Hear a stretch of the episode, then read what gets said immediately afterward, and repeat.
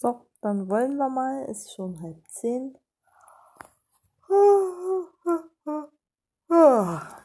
Ja, genau. Wollte ich mal gesagt haben. Ich sehe mich heute auch nicht mehr alt werden. Tja, was ist heute so Spannendes passiert? Mal gucken. Worüber erzähle ich jetzt? Hm. Also, gestern, als ich ins Bett gehen wollte, hatte ich noch mal kurz so eine beginnende Panikattacke und habe die aber mit Ablenkung ganz gut in den Griff bekommen. Habe, also da kam halt dieser Schwindel wieder, aber ich habe schon gespürt, hm, der kommt hauptsächlich jetzt, wenn ich gerade an ihn denke, dann wird es wahrscheinlich schon eher eine Panikattacke sein. Ähm, ja, und ich habe mich dann einfach abgelenkt, so gut ich konnte, und dann ging es auch wieder. Ähm, ja, ansonsten habe ich mich heute eigentlich relativ normal gefühlt, bis auf die Tatsache, dass meine Sauerstoffsättigung echt niedrig war. Ich glaube, ich war bei 97 Prozent oder so. Äh, grenzwertig. Wäre aber auch schön, wenn ich mal wieder ausschlafen könnte. Also so richtig ausschlafen und durchschlafen, aber dafür müsste ich erst mal schaffen, nicht ganz so spät ins Bett zu gehen. Ähm, das würde sicherlich auch meiner Sauerstoffsättigung wieder ein bisschen auf die Beine helfen. Ähm, denn je müder ich den Tag über bin, desto schlimmer ist es. Äh, dabei habe ich mich eigentlich gar nicht so krass müde gefühlt. Und auch in den Hirnspielchen auf dem Handy war ich jetzt nicht besonders krass. Und vor allen Dingen die, die auf Geschwindigkeit aufbauen, war ich jetzt nicht schlechter als sonst, eher besser. Naja, wer weiß, woran das lag. Keine Ahnung. Mal gucken, wie es morgen ist. Ich fühle mich nicht so, als ob ich gleich ersticken würde. Mm. Ja. Was war heute so? Relativ früh hat die Postfrau geklingelt und ein Paket vorbeigebracht. Das habe ich dann noch im Nachthemd angenommen und noch eins für eine Nachbarin, das ich dann auch im, für das ich dann zwei Stunden später immer noch im Nachthemd war, um es abzugeben. Als die Nachbarin bei mir geklingelt hat. Naja, egal. Spät wie immer aus dem Bett gekommen, aber wurscht. Ähm, und das, obwohl echt schönes Wetter heute war wofür ich dann eigentlich rausgehen wollte ins Wäldchen. Aber dann ist mir eingefallen, ach ja, um 18.30 Uhr war ja dieser Livestream von der Friedrich-Ebert-Stiftung, ein Interview mit Thomas Piketty, das ich gerne gucken wollte und habe es dann auch getan. Und weil sich das dann irgendwie zeitlich ganz schön knapp ausgenommen hätte, wenn ich wirklich ins Wäldchen gegangen wäre und ich die ganze Zeit auf die Uhr hätte gucken müssen, habe ich mich entschieden, da Rebecca nicht da war, mit ihrer Erlaubnis auf den Balkon zu gehen. Ähm, und war dann eben auf dem Balkon, bis der Livestream begann. Hab gelesen, was ich halt so lesen musste an Pensum. Äh, darunter eine Zeitschrift, die ich ausgeliehen hatte und die nur einen Tag Live-Frist hatte da habe ich mich dann jetzt in zwei, in 24 Stunden durch 114 Seiten oder sowas durchgekämpft, 116, wovon bestimmt mindestens 20 Seiten alleine Werbefläche waren. Es war so ein Wirtschaftsmagazin, das irgendwie einen auf Alternativ macht, Brand 1 zum Thema Unterhaltung. So für die klassischen Manufaktumkäufer solvent, aber irgendwie zu gebildet, um konservativ zu sein. Hat man auch gemerkt. Da wurde ein Album beworben von einer Sängerin, die ihre 50 schon hinter sich hat und offensichtlich schon erwachsene Kinder hat. Und es war genau die Musik, von der ich mir dachte, Alter, das passt wie Arsch auf Eimer zu den Leuten, die dieses Magazin lesen und ernst nehmen. Ähm, das war halt so gediegener Jazz, handwerklich gut gemacht, total leidenschaftslos. Die Texte irgendwie so ein bisschen holprig. eher so aus Liebhaberei und ohne wirtschaftlichen Druck gemacht, alles aus Spaß an der Freude und mit ein bisschen Kalkül, vor allen Dingen in der musikalischen ähm, Gestaltung. Irgendwie alles so gefühlige deutsche Texte, die aber vage genug sind, als dass sich halt wirklich jeder drin finden kann. Nur eben nicht für ein, ein junges Publikum wie so Juli oder Silbermond oder wie sie alle heißen.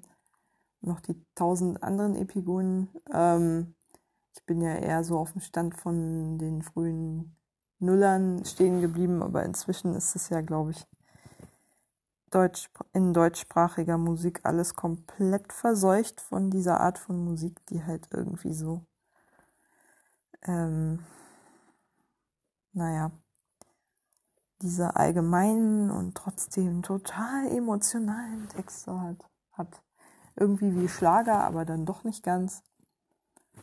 Ja, so ungefähr war das. Nur halt für ältere Leute, so für die Babyboomer-Generation, die frühen Babyboomer. Naja, früh. Die etwas jüngeren Babyboomer, sagen wir mal so. Leute, die so um die, naja, zwischen Mitte 40 und Mitte 50 sind. Ähm, ja. Und wie gesagt, Westdeutsch, dickes Konto in Baden-Württemberg oder Bayern wohnt, wahrscheinlich vielleicht noch Hessen oder Rheinland-Pfalz.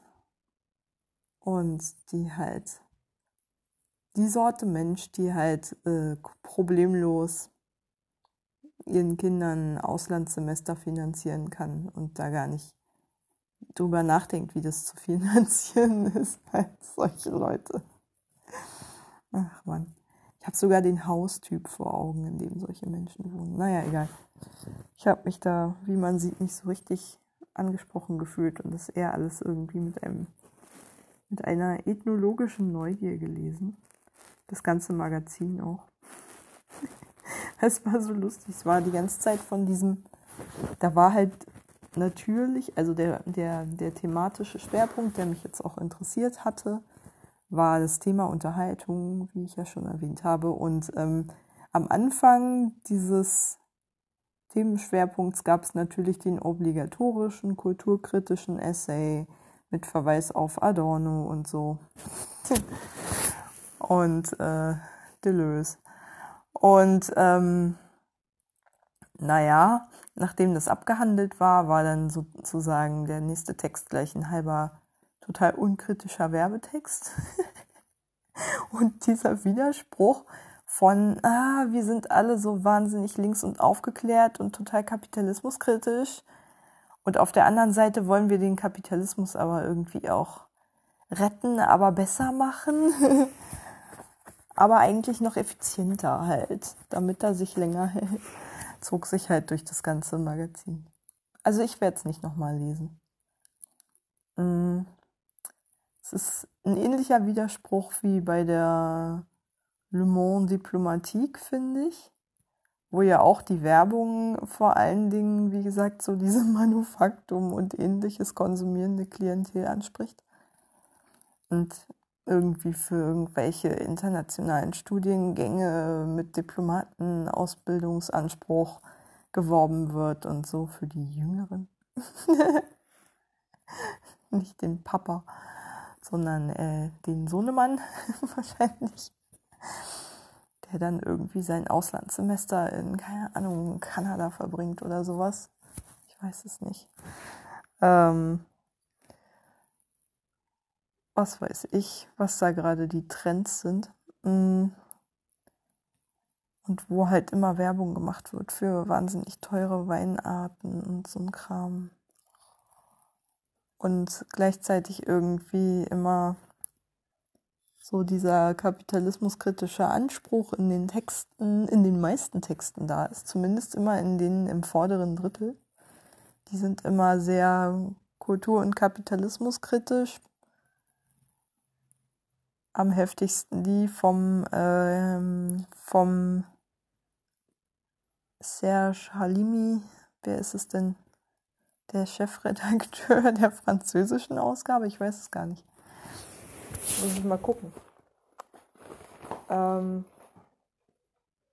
der auch gerne mal recht russlandfreundlich klingt. Ähm, ja, ich muss mal kurz die Zeitung auseinandernehmen, die ist so gründlich zerpflückt, dass man sie leider nicht mehr lesen kann. Ähm,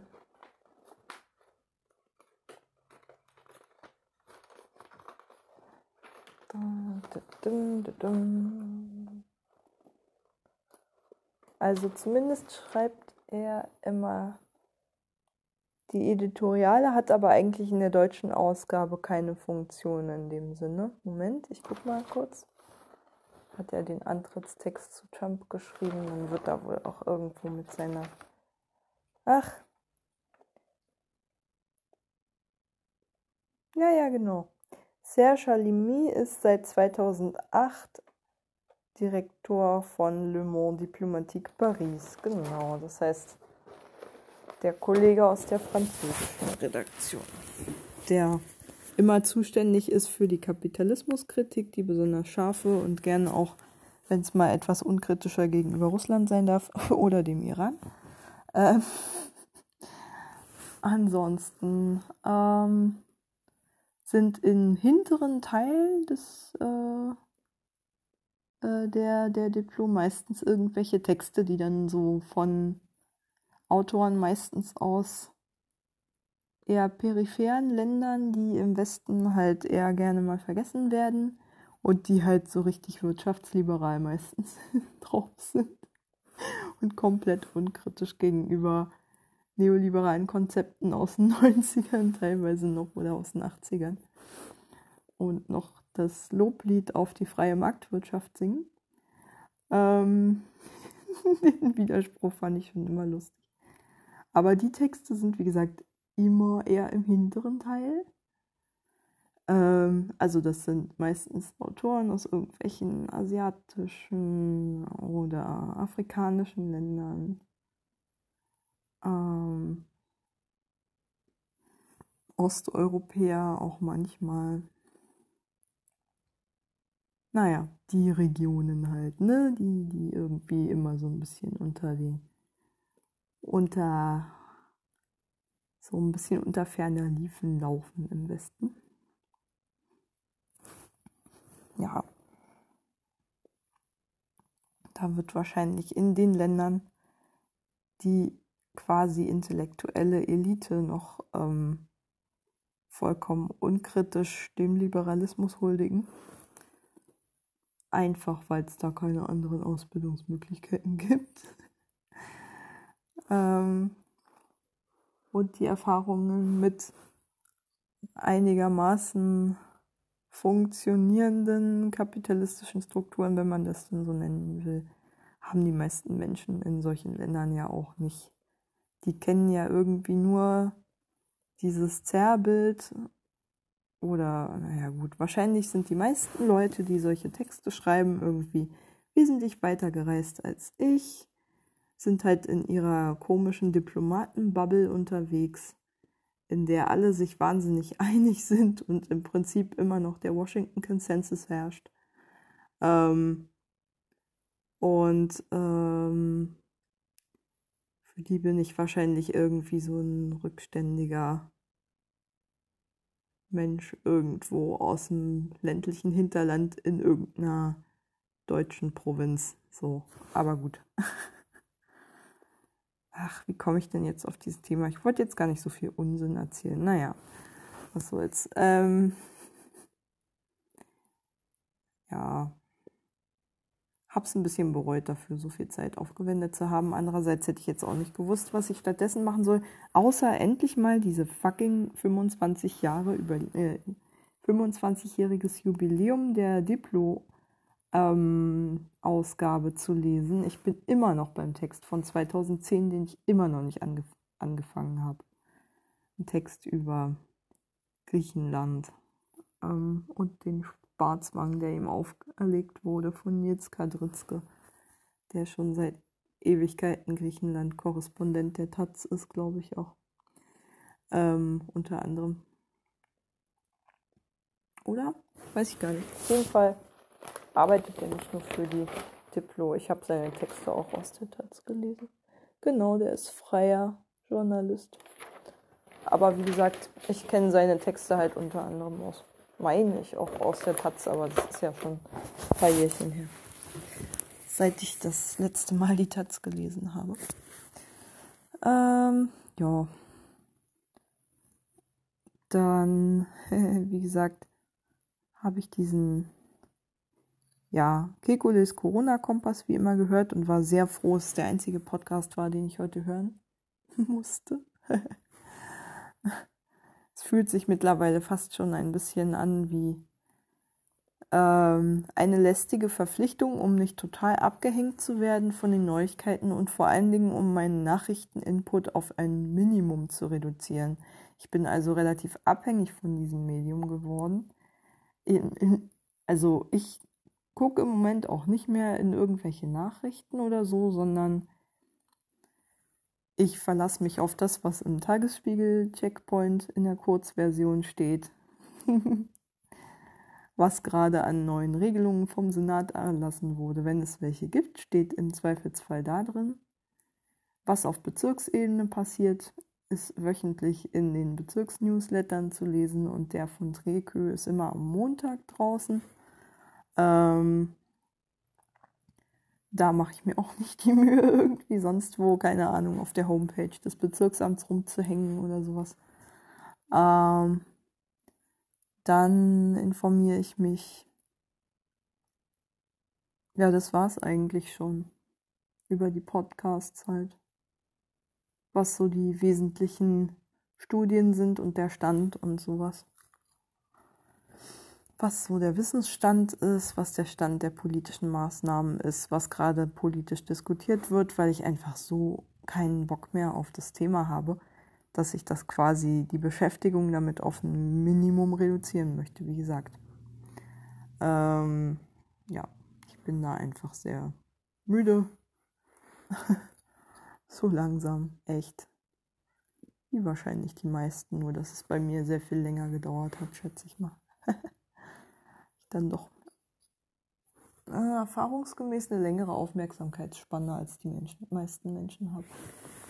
Na, Fliege, war das eine gute Idee, in die Lampe reinzufliegen? Oh, jetzt habe ich in die Lampe ge geguckt und jetzt ist natürlich meine Netzhaut im Arsch. Naja, egal. Ach, das ist verdammt nochmal eine ziemlich helle Lampe. Naja, finde ich doof. Ähm, wollte gucken, ob die Fliege sich daran verbrannt hat. Weil wenn wenn nicht, dann schwirrt die nachher die ganze Nacht hier rum und nervt mich. Ich hatte auch den ganzen Tag das Fenster offen.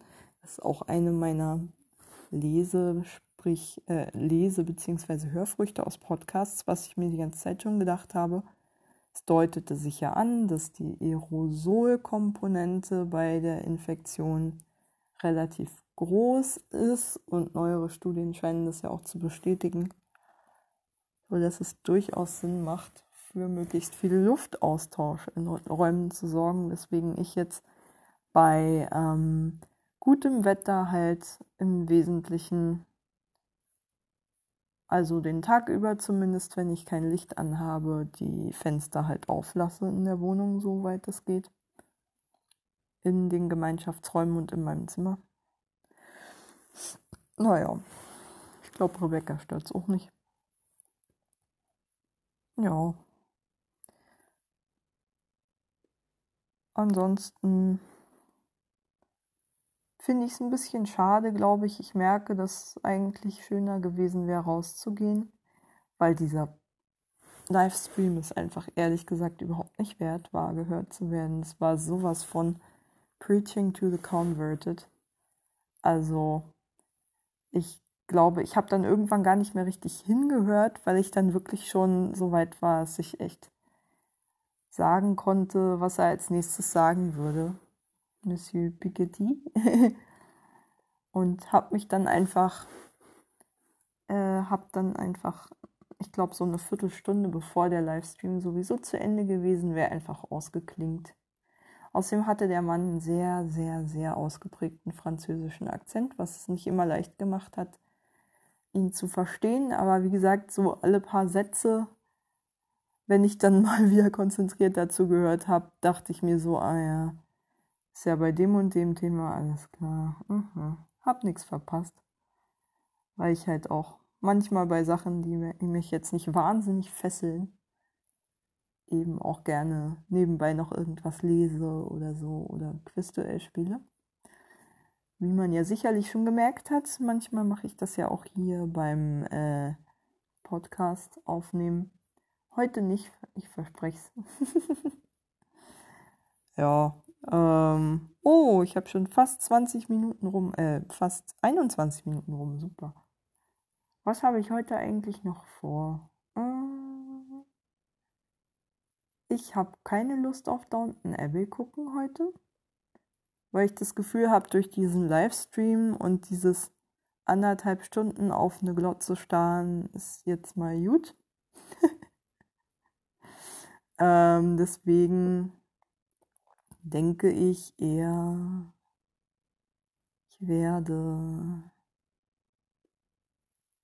äh, noch quizduell ein bisschen Sport trainieren, weil da glaube ich jetzt gerade eine Runde Arena in meiner absoluten Lieblingskategorie Sport und Freizeit angefangen hat, in der ich immer noch nur 41 Prozent der Fragen richtig beantworten kann. Ich war schon mal auf 42, aber jetzt nicht mehr. Ähm, und da gerne mal ein bisschen weiterkommen würde. Oh, das ist das Einzige, das Einzige, was ich heute aus dieser Brand 1 Ausgabe mitgenommen habe zur Unterhaltung, da war eine Geschichte über einen, oder eine, naja, so eine kurze, halb Werbe, naja, so eine kurze Reportage, sehr unkritisch, über einen pakistanischen ähm, E-Sportler, der halt sich auf Teckenzocken spezialisiert hat und das quasi richtig als, ähm, naja, als Lebensunterhalt im Prinzip tut. Also Tekken spielen. Das ist so ein Kampfspiel aus dem, ich glaube sogar schon 90ern. Ich kenne das auch noch. Auf der Playstation habe ich das auch gespielt, die ganz alten Versionen. Ähm, deswegen kannte ich das zufällig. Deswegen, ich glaube, ich auch noch mal ein etwas äh, intensiveres, also nochmal einen intensiveren Bezug zu diesem Thema hatte. da geht es dann halt so darum, wie E-Sports sich irgendwie noch etablieren müssen und noch nicht so richtig als Sport anerkannt sind. Sind ja noch weit davon entfernt, irgendwie eine olympische Disziplin zu werden. Und ähm, wie wie gesagt, dieser eine Spieler, der halt quasi so aus dem Nichts kam und dann so als Underdog, der total alles abräumt, äh, dann vermarktet wurde, dazu geholfen hat, E-Sports halt in Pakistan zu popularisieren.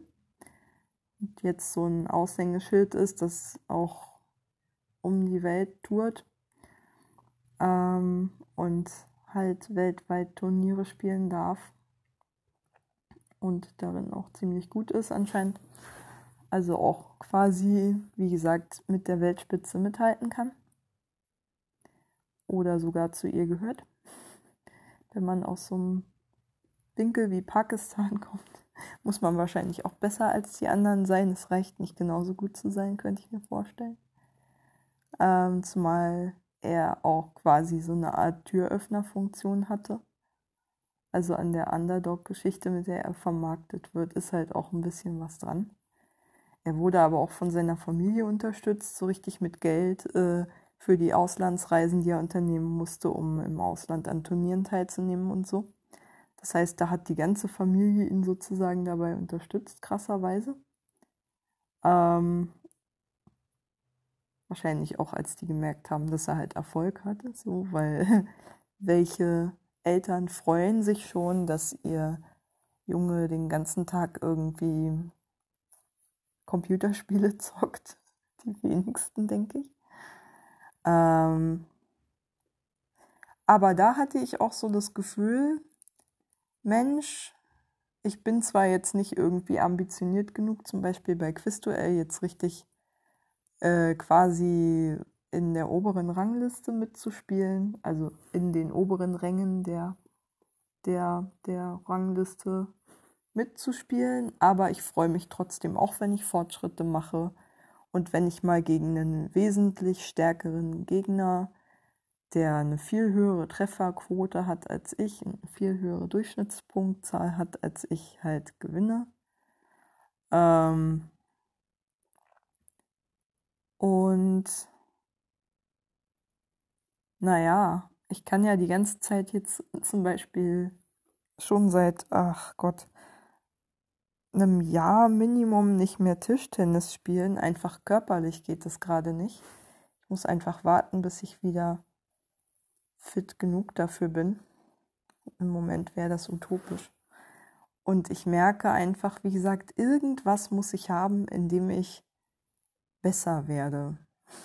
In dem ich irgendwie einen Lerneffekt sehe, in dem ich mich weiterentwickle und sei es nur auf diesem engen Gebiet. Das habe ich ja schon tausendmal angesprochen.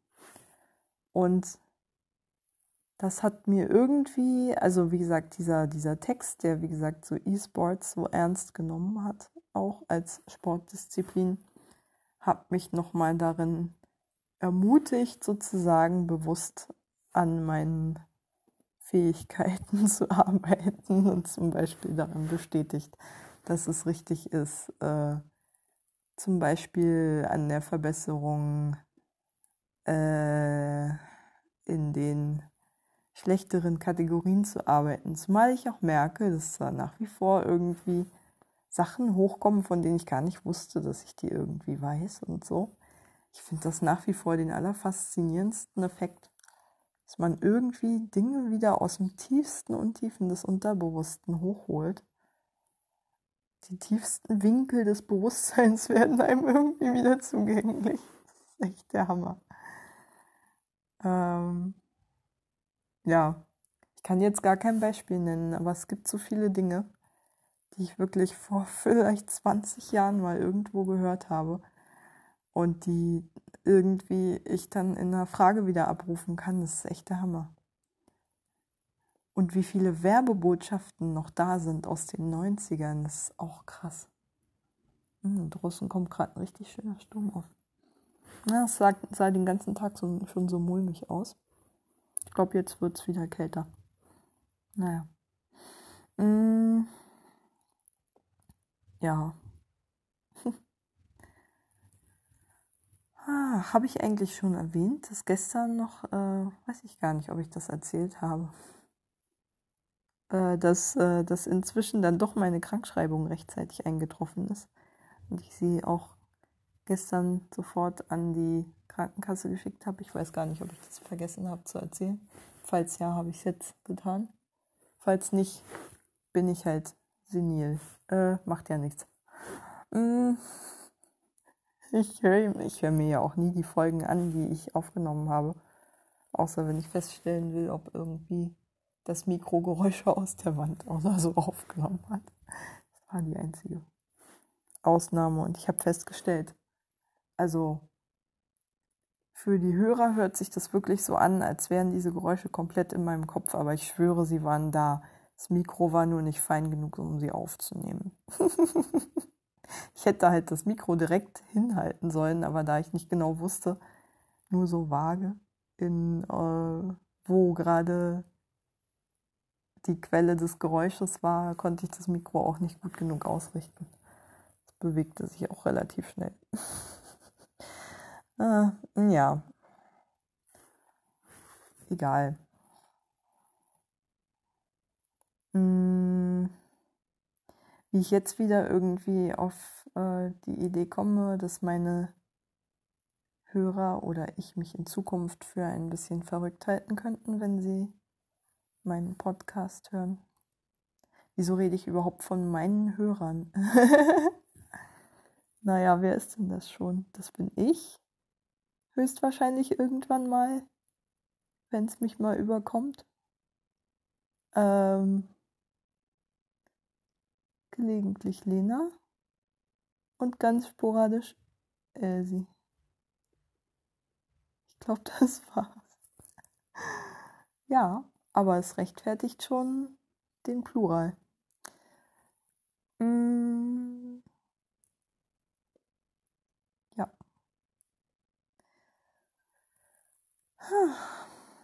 Ich weiß auch nicht, ich fühle mich gerade irgendwie so unausgelastet. Ich merke das auch. Grundsätzlich wünsche ich mir gerade total Kontakt zu anderen Menschen und eine von außen auferlegte Tagesstruktur, für die ich im Prinzip keine Verantwortung selbst übernehmen muss,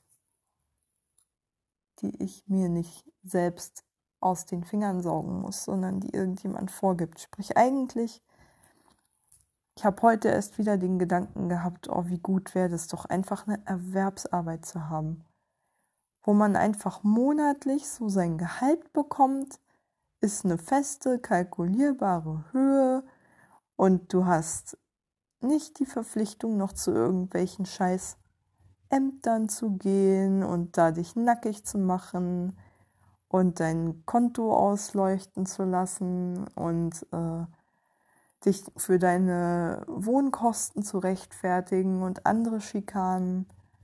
Du kannst einfach nur so vor dich hin leben, wie du willst, sobald du im Prinzip dem, der Lohnbuchhaltung bei der Einstell beim Einstellungsprozedere deine Sozialversicherungsdaten durchgegeben hast, hast du im Prinzip so gut wie keine Bürokratie mehr. Du kannst einfach nur so vor, sich, vor dich hinarbeiten und kriegst, wie gesagt, monatlich einfach dein Gehalt, das selbst im schlimmsten Fall immer noch höher ist als ALG 2.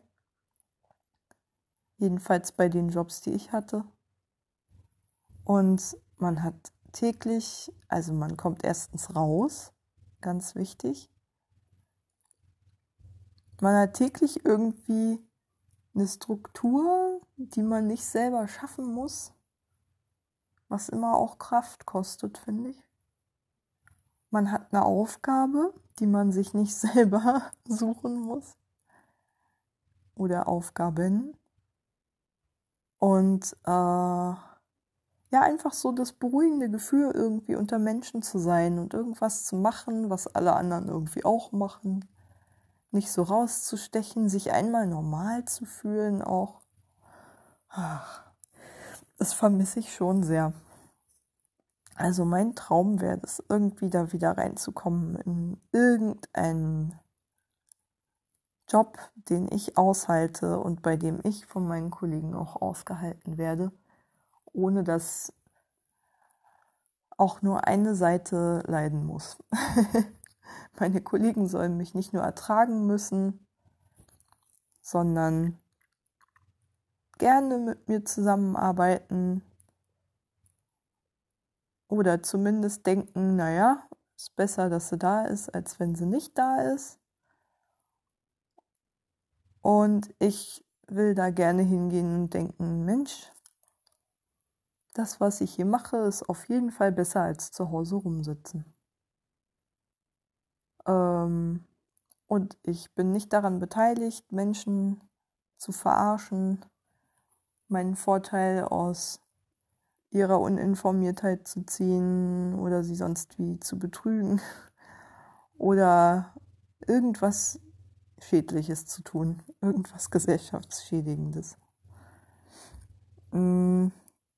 Das sind eigentlich so meine Minimalanforderungen. Mm, ja. Ich weiß es nicht, ob ich das mal darf. Ich würde so gerne.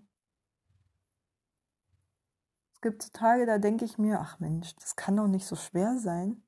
Dann gibt es wieder Tage, wo ich mir denke, mit den Erfahrungen im Hinterkopf, die ich halt so gemacht habe, es ist absolut unmöglich und unerreichbar. Und da muss ich wirklich meine ganze Kraft zusammennehmen, um nicht alle Hoffnung zu verlieren. Ja. Tja. Weiß ja, der Arbeitsmarkt wird jetzt gerade nicht unbedingt aufnahmefähiger für Menschen wie mich, im Gegenteil. Äh, was so an Sozialkürzungsrunden in den nächsten Jahren im Zuge Also wenn, wenn die Bazooka wieder eingepackt wird, mm, so auf uns zukommen werden, da weiß ich ja noch, wie das nach der Finanzkrise gelaufen ist. Nach der letzten, nach der vor 2008. ja, war auch wirklich vor 2008, fing ja nicht 2008 an. Aber die, die bei uns 2008 angekommen ist, die wir mit dem Kollaps der Lehman Brothers verbinden. Da war ja auch zunächst der Staat sehr, sehr großzügig oder die Staatengemeinschaft sehr großzügig oder eigentlich eher jeder Staat für sich. Und dann kamen so ein, zwei Jahre, naja, zwei Jahre später halt die ganzen Sozialkürzungsprogramme.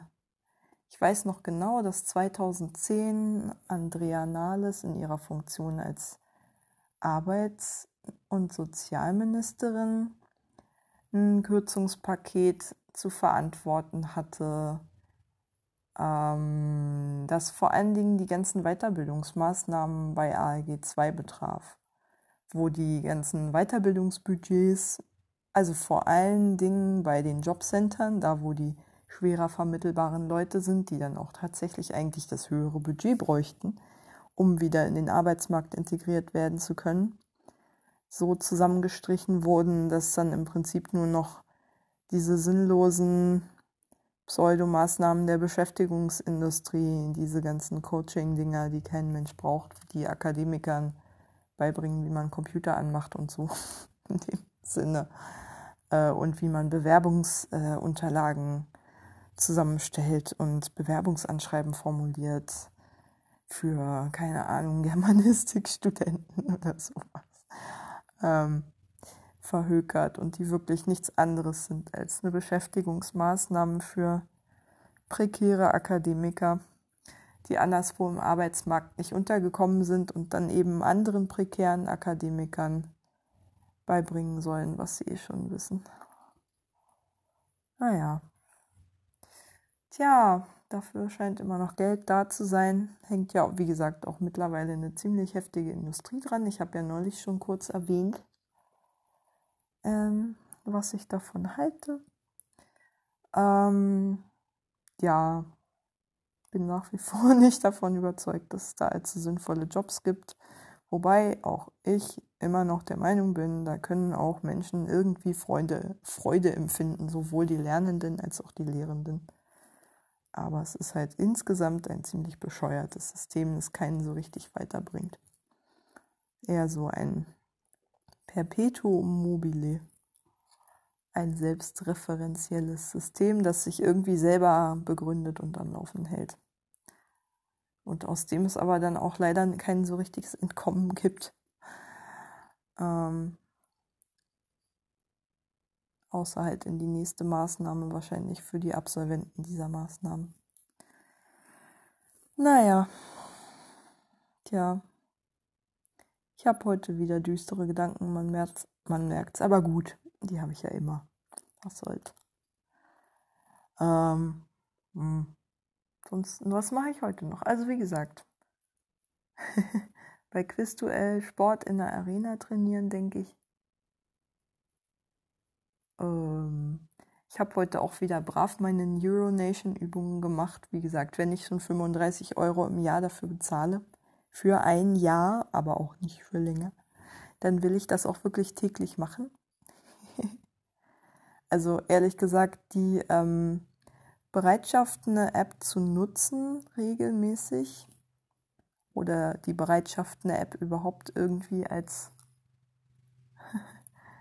valide Zeitgestaltungsmöglichkeit wahrzunehmen, wächst bei mir mit der Summe, die ich dafür ausgegeben habe. Und 35 Euro ist einfach das teuerste, was ich jemals für eine App ausgegeben habe. Und dann auch noch für einen begrenzten Zeitraum. Also das Ding muss ich einfach nutzen. Alleine deswegen. Ich war heute auch gar nicht so schlecht. Also ich merkte selbst bei der Übung, über die ich gestern geschimpft habe, vorgestern, vorgestern, ähm, weil die mich so an den Rand des Wahnsinns gebracht hat, bin ich schon ein bisschen besser geworden. und fange so ein bisschen an, Übungseffekte zu sehen und äh, bin so vielleicht an einem guten Tag mal kurz davor, mir einen Kniff zu überlegen, wie ich beide Aufgaben, also beide kognitiven Aufgaben, die ich da zu lösen habe, irgendwie koordiniert bekomme. Mm, ich glaube, dass da knapp irgendwann platzt da der Knoten. Ähm, ja. Ansonsten habe ich jetzt eigentlich nicht mehr viel zu erzählen und jetzt bin ich auch schon wieder bei 40 Minuten und 35 Sekunden. naja, viel mehr fällt mir auch nicht ein. Ach so, die andere App übrigens, die ich auch nach wie vor sehr, sehr ausdauernd nutze und auch immer noch sinnvoll finde, ist äh, meine Sprachenlern-App,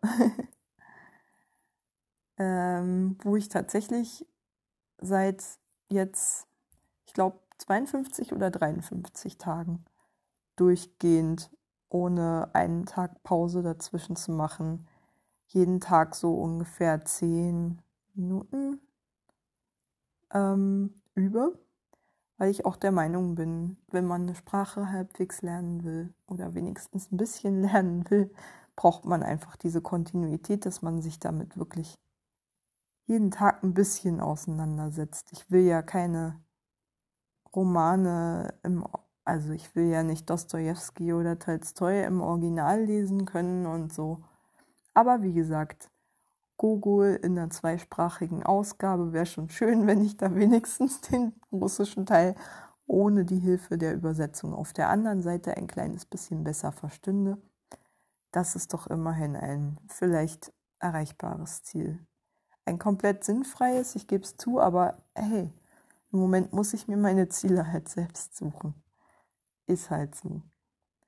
Und jedenfalls, ja, neoliberal genug bin ich in meinem Selbstperfektionierungsdrang auf jeden Fall, um dafür zu sorgen, dass ich jetzt zumindest, wenn ich schon den ganzen Tag zu Hause rumhocke oder im Wäldchen, wenigstens nicht verblöde in der Zeit. Ja, ich weiß, das war behindertenfeindlich. Aber ich möchte tatsächlich nicht ähm, geistig abstumpfen jetzt. Das ist mir einfach so wahnsinnig wichtig jetzt. Da stecke ich viel Zeit und Energie rein.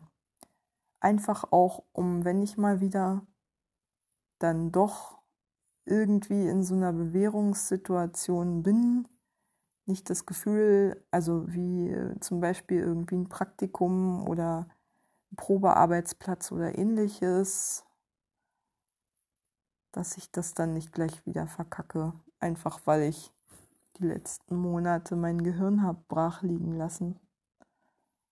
Ähm, ja, das möchte ich mir einfach nicht vorwerfen lassen und ich glaube, es ist auch viel von diesen gegen Arbeitslose gerichteten Ressentiments, dass die den ganzen Tag nur irgendwie Chips essen vorm Fernseher hängen, in mir drin. Ähm, aber ich merke ja auch einfach, wie es dazu kommen kann, dass man sich im Prinzip auch aufgibt und nur noch berieseln lässt. Und in diesen Zustand möchte ich einfach schon allein deswegen nicht kommen, weil ich dafür ein viel zu sehr nach außen gerichteter, neugieriger Mensch, der im Prinzip auch mit der Welt in Kontakt sein möchte, statt sich von ihr komplett zurückzuziehen, ähm, bin. Ja, wie gesagt, das nimmt manchmal seltsame Formen an, wie zum Beispiel meine Quizduell-Obsession, aber nichtsdestotrotz es hilft ja auf einer oberflächlichen Ebene. Wann hatte ich das letzte Mal so viel Kontakt zu meiner Schwester oder zu Elsie? ähm, naja. Und wenn es nur auf einer total spielerischen Ebene ist. Es ist genau wie ich es immer schön fand, als ich noch körperlich gesund genug war für Tischtennis. Wie toll es ist, sich einfach mal ungezwungen ein paar Stunden Zeit zu nehmen, um sich einfach nur gemeinsam auf einen Ball zu konzentrieren, den man halt mit einem Schläger treffen muss. Und ich habe neulich tatsächlich mal ausprobiert, auf YouTube ein Tischtennis-Match zu gucken. Es ist nicht dasselbe wie Spielen, aber es macht trotzdem Spaß. Ich habe genau gemerkt, wie meine Dopaminzentren aktiviert wurden. Weil ich die ganze Zeit irgendwie mich dann doch in die Spieler reinversetzt habe, ohne jemals so gespielt zu haben, natürlich. Ich habe mir nur richtig gute Matches angeguckt. Aber allein die Vorstellung, boah, es gibt Menschen, die das spielen können und so und so geht es vielleicht. Ach, das kann ich nicht mal im entferntesten. Dafür habe ich viel zu wenig Technik gelernt. Aber zumindest so die, die Basic Moves und die Strategien zu erkennen und so und mich reinzuversetzen in den taktischen Gedanken, den derjenige, der, der gerade gespielt hat, hatte. Und das in diesem irrsinnigen Tempo, das hat so viel Spaß gemacht. Ach Mann, ich will einfach nicht komplett verkümmern. Irgendwann will ich auch wieder in der Lage sein, Tischtennis zu spielen. Auf dem ranzigen, räudigen Niveau, auf dem ich halt bin. Und ja, ich hoffe, da komme ich irgendwann mal wieder hin. Ich weiß nur, bis dahin darf ich mich nicht überfordern. Muss es langsam angehen lassen. Und mir die Zeit nehmen, die ich brauche, um wieder gesund zu werden. Und wieder ins Leben zurückzufinden. Es geht immer so schnell, jemanden kaputt zu machen, aber ihn wieder aufzubauen, dauert viel, viel, viel länger. Auch wenn das zum Schreien ungerecht ist, vor allen Dingen, weil diejenigen, die die Arbeit des Zerstörens machen, nie diejenigen sind, die die Arbeit des Aufbauens machen müssen, es sind immer dieselben, die zerstören dürfen und immer dieselben, die aufbauen müssen wenn sie denn überleben wollen. Was, wie gesagt, unfassbar ungerecht ist, aber es hilft ja nichts, sich darüber aufzuregen, wenn man auf der Seite derjenigen ist, die regelmäßig kaputt gemacht werden. Es bleibt mir nichts anderes übrig, als dann einfach wieder aufzubauen, was zerschlagen wurde. Tja. Und dabei bei mir zu bleiben, damit ich das nächste Mal ein bisschen stabiler bin. Wie auch immer das geht. Naja. Gute Nacht.